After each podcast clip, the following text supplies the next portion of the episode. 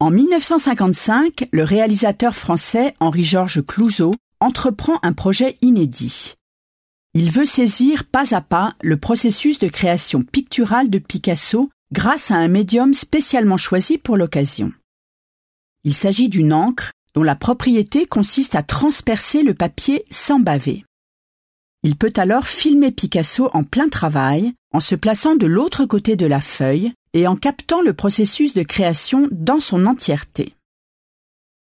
Intitulé Le mystère Picasso, ce film, réalisé au cours de l'été 1955 au studio de la Victorine à Nice, montre la peinture en train de se faire et dévoile toutes les potentialités de l'œuvre de Picasso.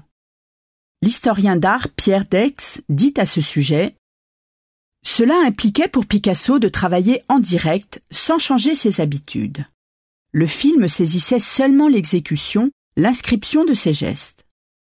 Picasso ne modifiait en rien son travail, si ce n'est qu'il lui fallait coordonner le temps de la réalisation de son dessin coloré avec la durée de tournage disponible. C'était un défi à sa virtuosité.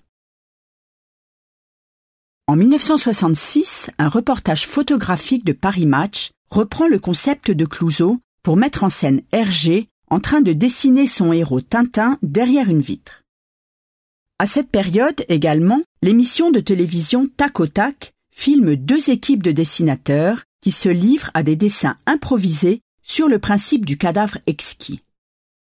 Ces images du dessinateur au travail rendent accessible l'acte créatif et ouvrent un dialogue déhiérarchisé entre créateurs.